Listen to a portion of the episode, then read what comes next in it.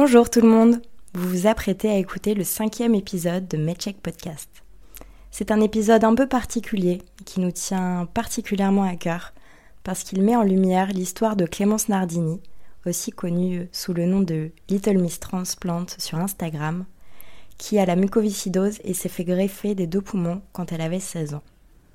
On vous présente aujourd'hui un témoignage poignant qui force le respect. Bonne écoute Bonjour à tous et à toutes et bienvenue dans MedCheck Podcast, le podcast qui érige le leadership des femmes dans la santé et brise les tabous autour de leur sexualité et de leur pathologie. Aujourd'hui c'est le premier épisode de 2020, on vous souhaite à tous une très bonne année. Aujourd'hui on reçoit Clémence Nardini, aussi connue sous le nom de Little Miss Transplant, qui va nous parler aujourd'hui de son expérience et de son aventure. Bonsoir Clémence. Bonsoir. Merci d'être venue sur notre plateau improvisé. Alors Clémence, tu as une histoire du commun puisque tu as été euh, greffée de deux poumons à l'âge de 16 ans. Et on peut voir euh, sur les réseaux des témoignages euh, de toi, euh, où tu parles du don d'organes, de ton histoire, des progrès de la médecine aussi. Tu as un blog dédié et ouvert aux personnes qui souhaitent partager leurs expériences, qu'ils soient touchés de près ou de loin par la mucoviscidose. Donc au cours de cet épisode, on va parler de ton expérience, de ton ressenti, de ta pathologie aussi, et on va parler du don d'organes parce que c'est un sujet qui te tient à cœur et sur lequel tu voulais communiquer. Tout à fait. Alors, est-ce que tu veux, dans un premier temps, euh, nous raconter ton histoire? Oui. Euh, alors, donc j'ai euh, la mucoviscidose, c'est une maladie génétique mortelle qui touche le système respiratoire et le système digestif. Cette maladie a été découverte pour moi à la naissance.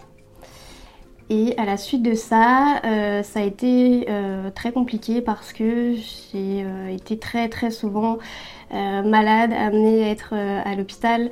Euh, à 5 ans, j'ai subi une lobectomie, c'est-à-dire qu'on m'a enlevé la moitié du poumon gauche.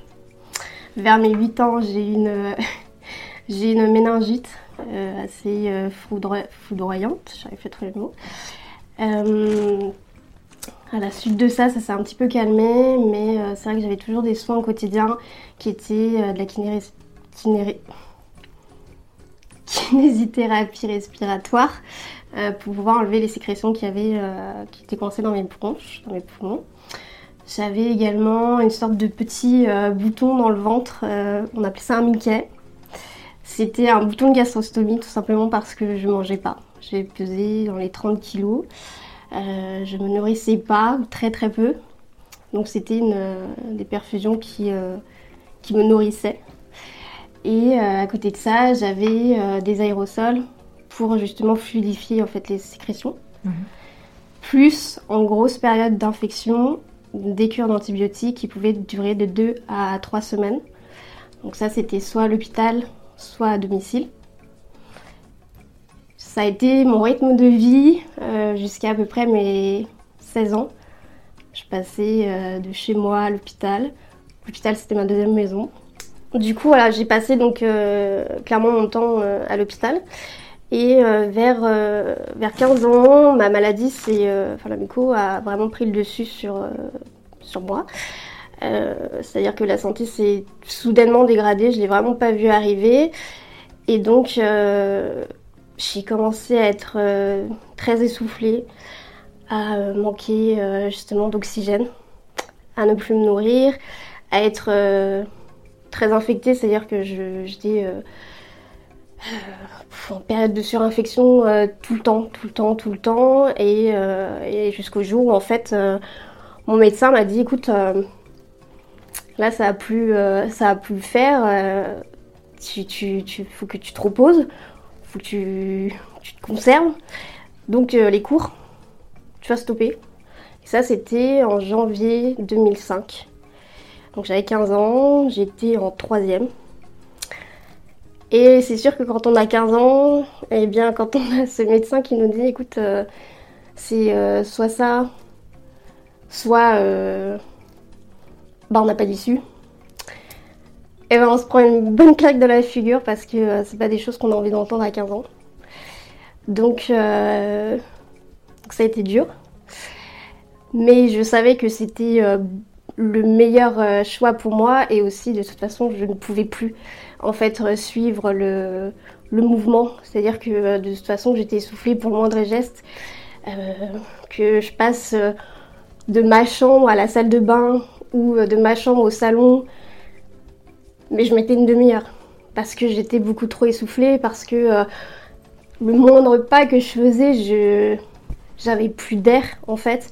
Et, c'était devenu très compliqué, juste me doucher, m'habiller, me maquiller, enfin les tâches quotidiennes qu'on peut faire naturellement, moi je ne pouvais plus les faire en fait parce que je bah, j'avais plus de souffle. Donc j'ai été mise sous oxygène euh, depuis euh, enfin que j'avais 15 ans, 24 heures sur 24. Et puis bah forcément, plus le temps est passé, plus la maladie euh, s'est dégradée, s'est généralisée. Et donc euh, l'oxygène ne suffisait plus. Donc là on est passé à un appareil beaucoup plus fort qui s'appelle la VNI.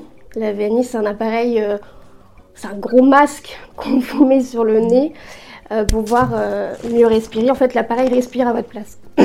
c'est même plus l'oxygène euh, qui vous aide, c'est que là, c'est carrément un appareil qui, respire à notre place pour reposer le cœur et pour nous se reposer et puis pouvoir euh, bah, respirer, quoi. Donc j'avais cette espèce de masque sur moi euh, journée, nuit.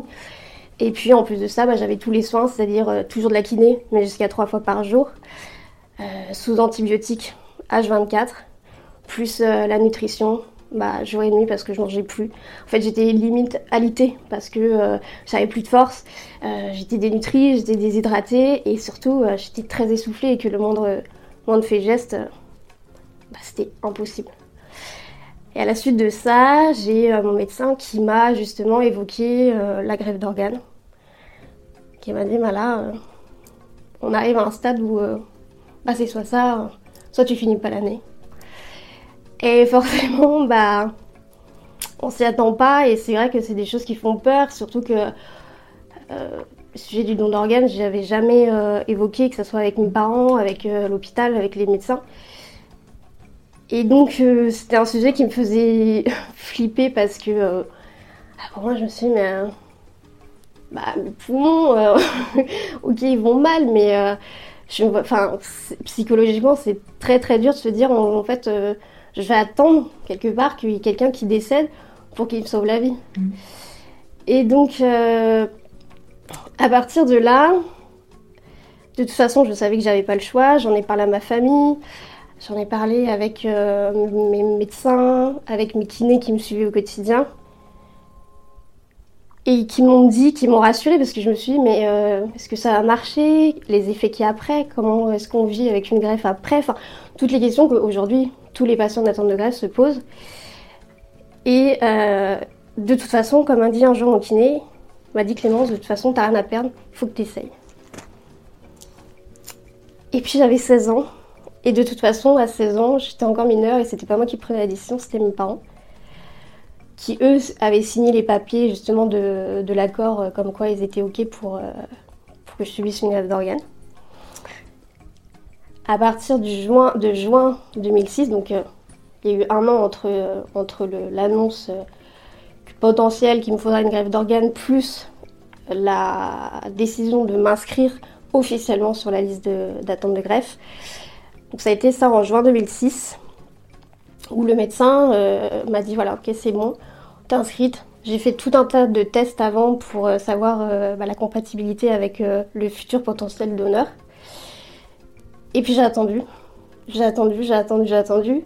Euh, j'avais un téléphone portable spécial dédié euh, justement à, ce fameux appel. Donc euh, c'est bien et en même temps ça fait flipper parce que en fait on attend tellement l'appel, on se dit mais à quel moment ils vont m'appeler? On est là à regarder le téléphone, à se dire ok c'est bon, c'est pas bon. Enfin on est dans l'attente et parfois c'est c'est long Enfin, c'est très long quand on est chez soi tout seul, alité, avoir personne la journée et attendre que le temps passe et qu'on nous appelle. Euh, psychologiquement, c'est très très dur. J'ai attendu à peu près 5 mois. En fait, ce qui s'est passé, c'est qu'en septembre 2006, j'ai été euh, hospitalisée parce que là, euh, clairement, c'était plus possible. J'étais dénutrie, déshydratée. Donc, ils m'ont hospitalisée pendant plus d'un mois, près de deux mois jusqu'au jour où euh, j'étais à l'hôpital. Et c'était euh, la nuit d'un vendredi, vendredi 13. Vendredi 13 octobre. Où l'infirmière est rentrée en pleine nuit, je crois que c'était 4h du matin. Elle m'a dit Clémence, réveille-toi, on a des poumons pour toi. Bah non, je suis pas prête, j'ai pas envie. Et, euh, et vraiment, hein, c'est ce que je pensais. Je me suis dit non, non, c'est pas le moment. Je vais aller quand même parce que de toute façon, dans ce genre de cas, on, va pas dire non. Donc on est parti pour l'autre hôpital qui euh, fait, euh, qui réalise les, les greffes d'organes. Une fois arrivé là-bas, j'ai retrouvé les parents, le chirurgien. J'ai eu le droit euh, à la douche à la bétadine, euh, aux prises de sang, enfin voilà, tous les petits tests avant l'opération. Et euh, vers 6h du matin, le chirurgien est entré dans la chambre et a dit à mes parents, écoutez, on a un souci. L'hélicoptère qui transporte l'organe, les poumons, vient de l'Est et n'a pas pu décoller à cause du brouillard. Et ben donc ça sera pas pour cette fois. Et bizarrement, j'ai ressenti un énorme soulagement parce que, euh, parce que je me sentais vraiment pas prête ce jour-là. Et le chirurgien dit à ma mère, écoutez, si c'est pas cette fois-ci, c'est que l'autre, ça sera la bonne. Mais vraiment, c'est-à-dire qu'il se faisait aucun souci, il lui a dit, l'autre, ça sera la bonne. Et donc, je suis repartie à l'hôpital. J'ai pu rentrer chez moi euh, les jours qui, euh, les jours d'après. Je continue à attendre. Et le 19 novembre, dans la nuit du 19 novembre, je me souviens très bien, je venais de finir de regarder la Star Academy avec euh, une de mes meilleures amies. Et euh, elle habitait à côté de chez moi, donc elle est rentrée chez elle. Moi, je suis partie me coucher, c'était 1h du matin. Et peut-être une demi-heure après, j'ai entendu le téléphone qui a sonné. Et là, je me suis réveillée et je me suis dit, ok, c'est bon. Et, euh, ma mère est venue me chercher, enfin, est venue me voir dans la chambre. Elle avait le téléphone, du coup, spécialement dédié à cet appel-là. Et en fait, j'avais compris qu'est-ce que, enfin, ce qu'elle allait m'annoncer. Je lui ai dit, euh, je lui ai dit, c'est bon, c'est pour moi et tout. Elle me dit oui. Alors là, forcément, dans la panique et dans le stress, euh, on a tout un tas d'émotions qui, nous passent. Et, euh, et je crois que je suis passée des pleurs à, à un état, je dirais, tellement mal que j'en ai vomi parce que j'étais énormément stressée. Et donc on est parti euh, pour, euh, bah, pour l'hôpital, rebelote, la douche à bétadine, tout ça. J'ai ma sœur et mon père qui nous ont rejoints euh, là-bas. Et puis vers, je sais plus le temps qu'on arrive, peut-être c'était vers 6h du matin, il est revenu, le chirurgien est venu dans la chambre et a dit bon voilà c'est bon, on y va. Et donc j'ai les brancardiers, les médecins qui sont venus me chercher, je suis descendue au bloc opératoire avec mes parents. Et arrivée en bas, euh, devant la porte du bloc opératoire, je me souviens très bien, j'ai regardé mes parents et je leur ai dit euh, à tout à l'heure, je vous aime. Et pour moi, il n'y avait aucune raison que ça fonctionne pas.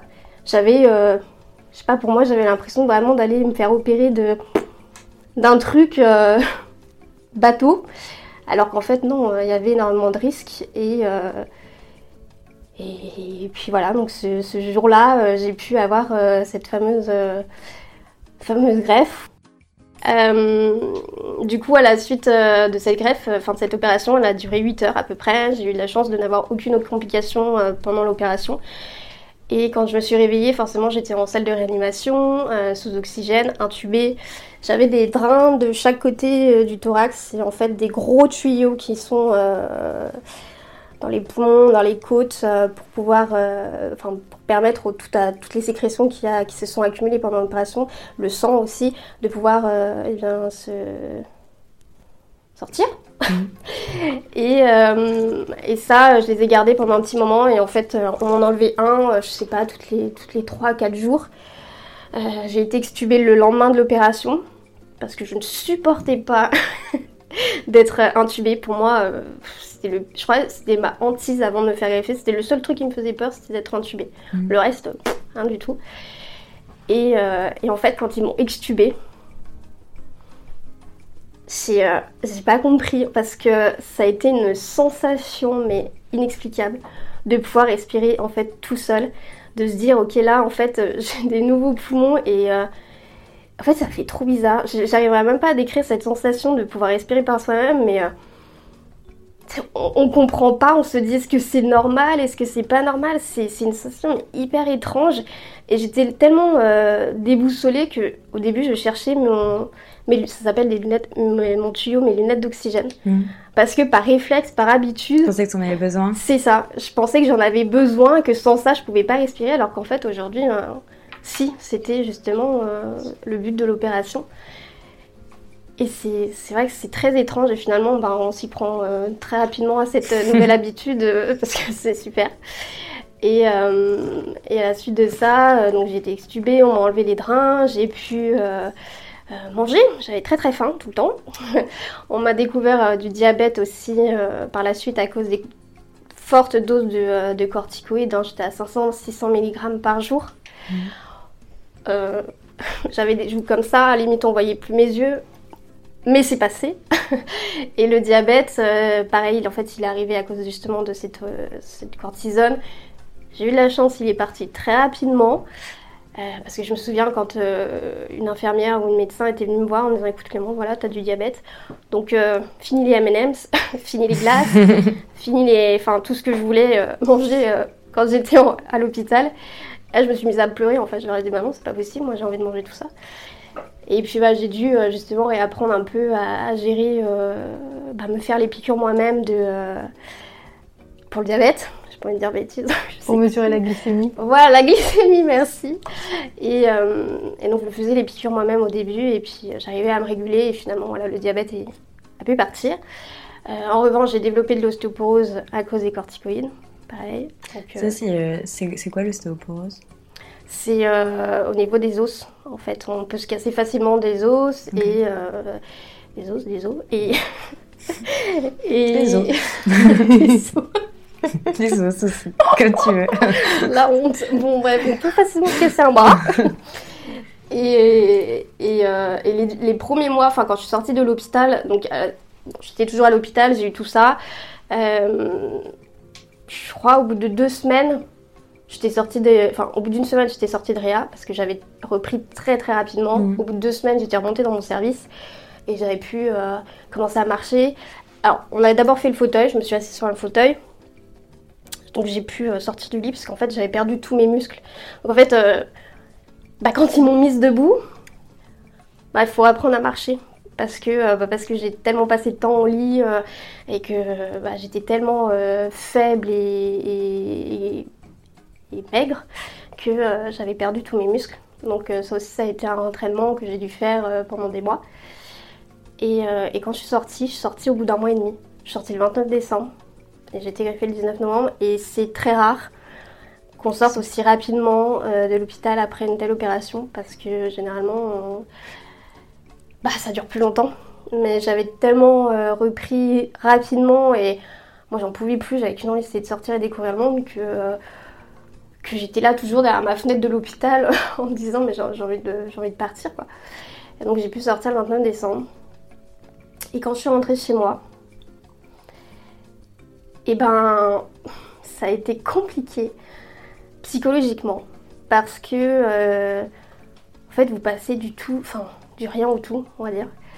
Vous passez d'une vie euh, où vous êtes hyper limité dans votre quotidien à pouvoir rien faire et, pas sortir et, être bloqué quelque part. Et là, vous, savez que vous pouvez tout faire, il n'y a plus aucune limite, euh, que vous avez des nouveaux poumons et que vous pouvez respirer tout seul. C'est, en fait, c'est hyper perturbant parce qu'on a envie de faire plein de choses et en même temps, on a quand même des restrictions. Il y a des restrictions déjà alimentaires, il y a des restrictions au niveau des microbes. Donc les premiers mois, il ne faut pas aller dans des lieux publics à cause justement de la, du monde, donc les centres commerciaux, euh, le cinéma, euh, qu'il peut y avoir les transports en commun. C'est niette. Et c'était, euh, c'était assez perturbant quand j'ai pu aller, je crois, ma première sortie en ville. C'était trop c'était trop bizarre parce que, euh, parce que je crois que j'avais pas fait ça depuis, euh, bah, depuis, euh, depuis avant, avant ma greffe. Quoi. Et, avant même la grève, j'étais carrément, quand je me déplaçais, en fauteuil roulant. Parce que je pouvais pas du tout marcher. Donc, en fait, mes parents me sortaient en fauteuil roulant. Euh, et, donc voilà, et à la suite euh, de ça, j'ai eu donc euh, cette ostéoporose qui m'a développé des gros problèmes d'articulation où j'avais parfois les pieds bloqués, donc j'avais énormément de mal à marcher, j'avais des problèmes au dos, des douleurs au dos, enfin bon, ça a été des complications qui étaient liées aux médicaments forcément que je prenais, c'était des, complications qui étaient tout à fait normales après, après la greffe. Mmh. J'ai également fait un rejet aigu euh, qui a été très vite euh, maîtrisé par le médecin. En fait, c'est assez normal après une, une greffe, enfin l'opération, Mhm. de, de faire un rejet parce que le corps, faut qu'il s'habitue à avoir justement ce nouveau corps-là. Donc c'est une réaction plutôt normale de... C'est le corps qui se défend en fait. Voilà, c'est ça exactement. Il se dit euh, qu'est-ce qui vient dans mon, dans mon territoire, on va dire. Donc c'est une réaction plutôt normale et ce qui est chouette, c'est que ça a pu être euh, traité. Et puis euh, les mois passèrent et puis bah, plus j'avançais dans le temps, mieux je me portais. Tellement bien que j'ai pu reprendre les cours à- en septembre 2017, donc même pas un an euh, après ma, ma greffe. Et en fait, euh, je crois depuis septembre 2007 à juillet 2017, je suis restée en cours. J'ai fait, je suis passée de ma troisième jusqu'à mon bac plus 5. Et, et puis voilà, puis là, je suis là aujourd'hui. Bah, merci, merci de, de nous avoir raconté ton histoire en tout cas. On est... Ça force le respect. Et, euh, et du coup, tu as choisi comme euh, étude la communication. Tout à fait. Et alors, pourquoi la communication? Tu avais besoin d'écrire? Oui, alors, j'avais besoin d'écrire, mais j'ai besoin surtout de communiquer. Euh, parce que justement, quand j'étais en attente de grève, j'avais un, un skyblog qui s'appelait. Non, je vais pas dire nom, je pas envie qu'on les voit. T'inquiète pas, on avait tout. Moi, si tu, si tu le dis, tiens, je dis le nom de mon blog qui est autour de mon Skyblog. Non, je m'en fiche, je l'ai mis en secret, personne. Non, j'avais un skyblog où en fait il, il me permettait de rester en lien avec euh, le monde extérieur quand j'étais en attente de greffe. C'était le seul truc que je pouvais. euh, Enfin, qui, qui, qui me. C'était un échappatoire en fait pour moi. Et justement, le fait d'écrire euh, mon quotidien, alors même s'il se passait rien de dingue, euh, le fait juste d'écrire et d'avoir des messages de soutien de personnes euh, qui, Mhm. qui pensent à, à toi et qui, voilà, qui sont avec toi, derrière toi, moi ça me, ça me, boostait, ça me boostait vraiment. Et, et en fait, c'était cette partie-là où je me suis dit, mais en fait, enfin, tout cet aspect, euh, que ce soit blog, euh, d'écrire, euh, ce côté un peu visuel, tout ça qui, qui me plaisait.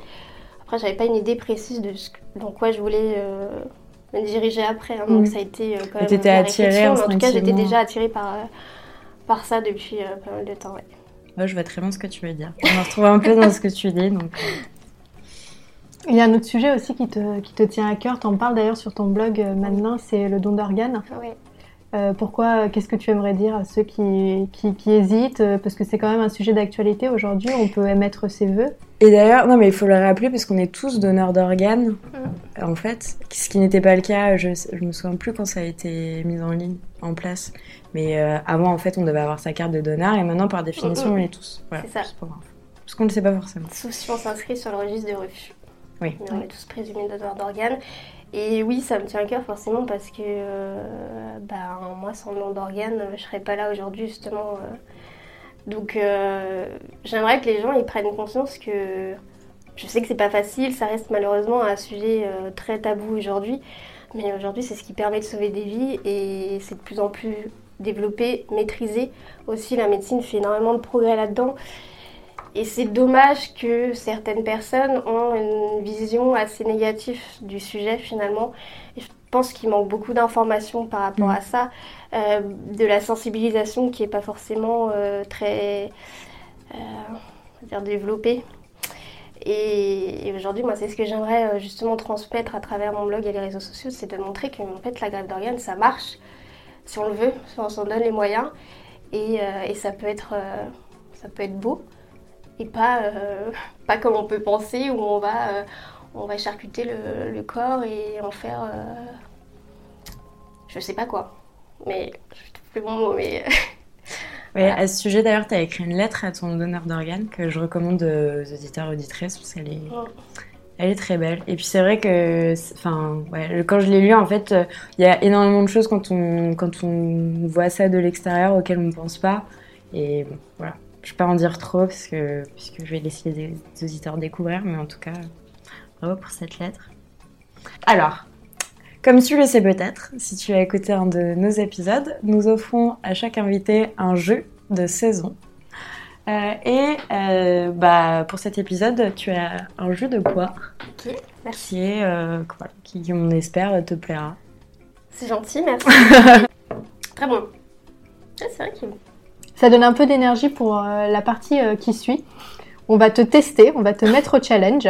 On parle bien sûr du business challenge et la question qu'on va te poser aujourd'hui, tu auras trois minutes pour y répondre. Je ne mets aucune pression. Pas du tout. Alors, je te pose la question. En tant que patiente, quels sont les conseils que tu donnerais à une société souhaitant développer une solution dans la muco- mucoviscidose pour améliorer ses chances de succès? Euh, mes recommandations, enfin ce que, ce que je dirais à ces personnes-là, déjà c'est de bien s'entourer. Et de s'entourer des personnes qui s'y connaissent. Et pas euh, de faire ça euh, tête baissée et se dire ok on a une on a une cible, on sait que ça va fonctionner. Non, il faut faire des recherches avant, il faut faire ses études de marché, ses études de marketing pour savoir à qui on s'adresse et les besoins aussi surtout derrière euh, de ces patients-là parce qu'ils sont tous différents. On a tous des besoins différents et je pense que l'important c'est euh, d'écouter les patients ce qu'ils ont à dire pour que la, la, start-up puisse euh, derrière bah, répondre à tous les critères, les besoins que, que enfin, que souhaitent en tout cas les patients. Et puis, euh, ouais, s'entourer d'eux. Je pense que c'est eux les. Comment on dit les, C'est autour d'eux que doit être Voilà, construit en ça. fait. euh, donc je, je pense que, enfin, pour moi, c'est c'est primordial que ce soit les, les patients mucos qui, euh, qui donnent leur, euh, leur avis, leur voix en fait. et que ce soit fait quasiment du sur-mesure en fait autour de Tout ça. à fait, ouais. Mhm. Bah, challenge réussi. Cool. Prenez note, toutes les startups qui souhaitent euh, proposer des solutions dans ce domaine, s'entourer des patients qui sont experts de leur maladie aujourd'hui. Eh bien, euh, alors comme tu le sais aussi peut-être, maintenant on va passer à la deuxième partie du podcast, après ce Business Challenge, et on va parler d'un sujet euh, pathologie, avec Anka qui va nous présenter aujourd'hui la mucoviscidose brièvement. Alors je vais présenter très brièvement la mucoviscidose parce que je pense que tu en sais euh, très largement plus que moi sur ce sujet, donc je, je ne prétends pas être expert de ce domaine. Néanmoins, on va poser quelques bases de discussion, comme ça tu pourras nous donner ton ressenti et ton expérience par la suite. Alors pour euh, essayer de vulgariser un petit peu ce sujet qui est complexe, la mucoviscidose est une maladie génétique héréditaire qui se caractérise par un épaississement des sécrétions au niveau notamment du système respiratoire et digestif. Chez un patient sain, ce qu'il faut savoir, c'est que les cellules qui recouvrent les muqueuses, que ce soit pulmonaires ou digestives, produisent naturellement un mucus qui est assez léger et qu'on peut sécréter facilement. Dans le cas des patients qui sont atteints de mucoviscidose, les cellules sont dysfonctionnelles, il y a une mutation génétique à l'origine de ce dysfonctionnement, et le mucus qui est produit est lui plus épais, ce qui peut provoquer de nombreuses complications. La mucoviscidose est surtout connue pour les atteintes pulmonaires dont tu nous as très bien parlé dans cette première partie, et au niveau bronchique, ce qu'on constate, c'est que le mucus qui est produit par les cellules devient épais et s'écoule très difficilement. Ça fournit un milieu qui est très propice à la surinfection, d'où euh, les traitements que, que tu prenais dont tu nous parlais. La mucoviscidose est considérée comme une maladie rare qui touche aujourd'hui entre 6 et 7 000 personnes en France. Tu es effectivement bien mieux placé que moi pour parler de ce sujet et euh, je voulais notamment que l'on parle de la prise en charge qui, euh, vu de l'extérieur, euh, paraît euh, complètement dingue avec tous ces traitements qu'il faut mettre en place. Donc est-ce que tu peux nous en dire un petit peu plus pour essayer de démystifier un petit peu ce sujet de la prise en charge de la mucoviscidose? Je dirais complexe parce que chaque patient muco a une atteinte de justement de la maladie qui est complètement différente. C'est-à-dire que ça varie vraiment d'un patient à un autre. Il y a des patients qui, dès la naissance, vont avoir une forme assez sévère de la muco. Et d'autres personnes, je pense à, ma sœur, qui a la mucoviscidose aussi, elle, elle va avoir 32 ans, va très bien. Aujourd'hui, elle n'est pas griffée, elle se porte bien, elle a des cures d'antibiotiques et de la kiné respiratoire.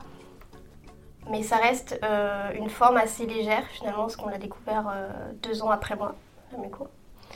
Donc la prise en charge voilà, est vraiment différente d'une d'une personne à une autre. Pour mon cas, ça a été, euh, ça a été tout de suite des, des soins euh, dire colo, colossaux. Euh, et euh, il y avait toute cette partie justement où euh, bah, on avait de la kiné, des, des, euh, cures d'antibiotiques, des aérosols, euh, la, nutrition. C'était compliqué à gérer au quotidien parce que euh, bah, quand on essaie d'avoir une vie un peu normale à côté, il faut combiner les deux.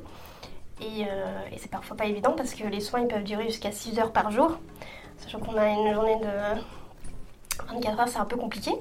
Du coup, euh, voilà, c'est de l'organisation, c'est euh, c'est la gestion à, prendre en compte, il faut le mettre dans son quotidien. Finalement, je pense que bah, on s'habitue depuis qu'on est petit. Il y a la prise de médicaments aussi, on a une vingtaine, trentaine de médicaments par jour, encore une fois, selon les patients.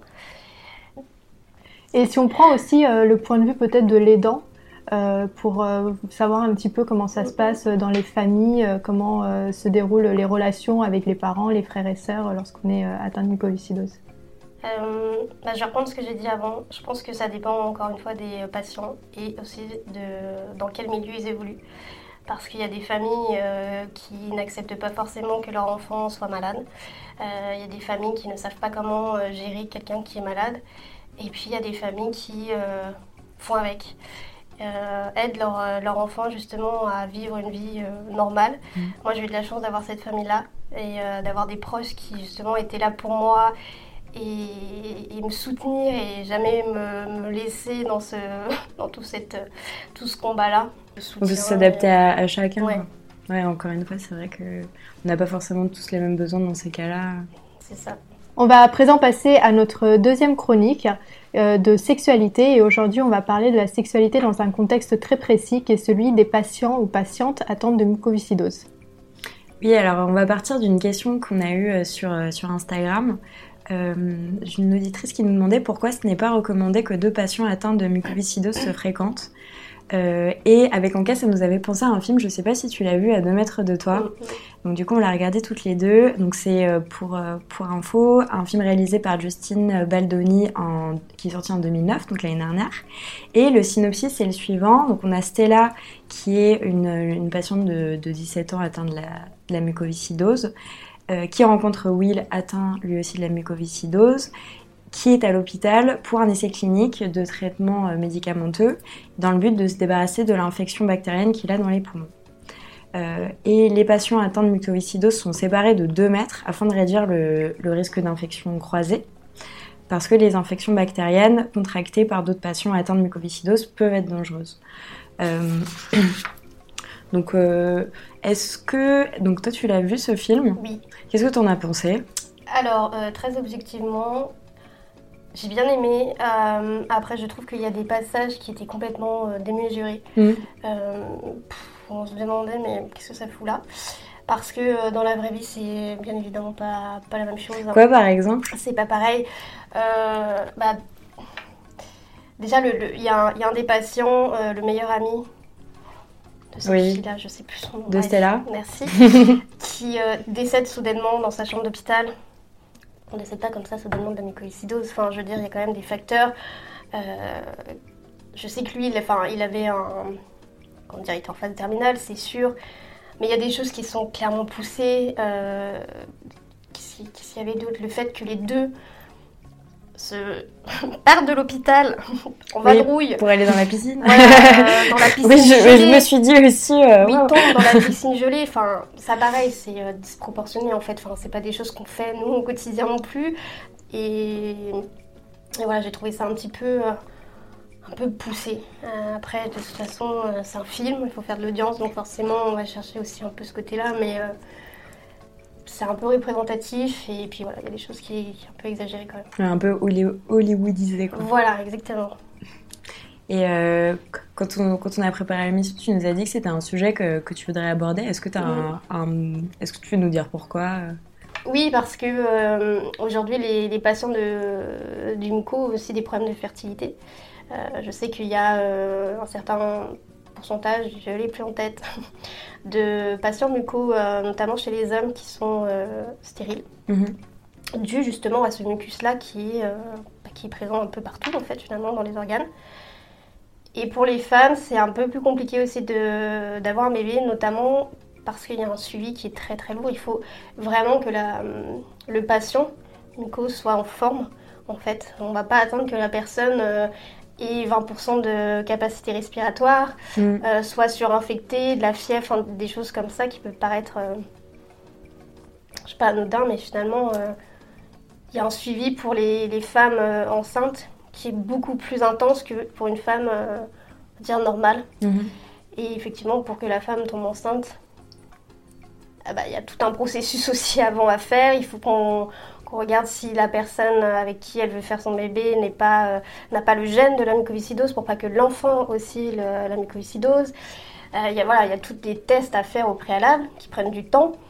Et, puis voilà, puis il y a des femmes aussi qui ne peuvent pas avoir, avoir d'enfants, pour qui ça peut être très compliqué. Donc c'est encore un sujet qui, voilà, qui pas tabou, mais euh, qui, reste compliqué. Après, j'en connais qui sont euh, papa, maman, euh, maman muco-griffée, qui vont bien. Mais voilà, encore une fois, il faut les faire. Enfin, faut. Comment dire faut, On va dire prévoir quelque part mmh. sa, sa, grossesse et pas le faire comme ça. Alors pour conclure, on voulait te remercier Clémence d'être venue sur notre petit plateau aujourd'hui, de nous avoir parlé de la mucoviscidose, du don d'organes, de t'être euh, dévoilé un petit peu plus sur ces sujets et sur ton expérience. Et bah moi c'est comme d'habitude, hein, chers auditrices et auditeurs, on vous rappelle également que vous pouvez nous suivre sur Twitter, Instagram, YouTube, Medium et Facebook en tapant podcast, podcast podcast. On espère que l'épisode vous a plu et on se retrouve euh, très bientôt pour parler de la santé des femmes et des femmes dans la santé.